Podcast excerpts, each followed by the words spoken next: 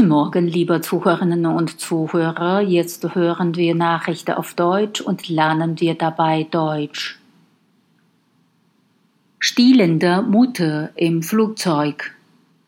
Eine stiehlende Mutter flog mit KLM Airlines von San Francisco nach Amsterdam und hatte ihre einjährige Tochter dabei. Sie schrieb am letzten Sonntag auf Facebook, dass sie ihre Tochter gerade stillte, als eine Flugbegleiterin mit einer Decke zu ihr kam.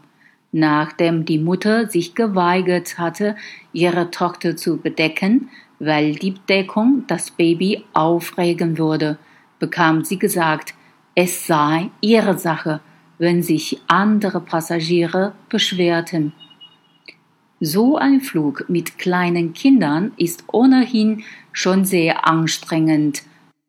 Anstatt stillende Mütter und ihre Kinder zu verteidigen und zu beschützen, berufte KLM sich lieber auf veraltete Werte, die den weiblichen Körper als etwas ansehen, für das man sich schämen muss, schrieb sie auf Facebook.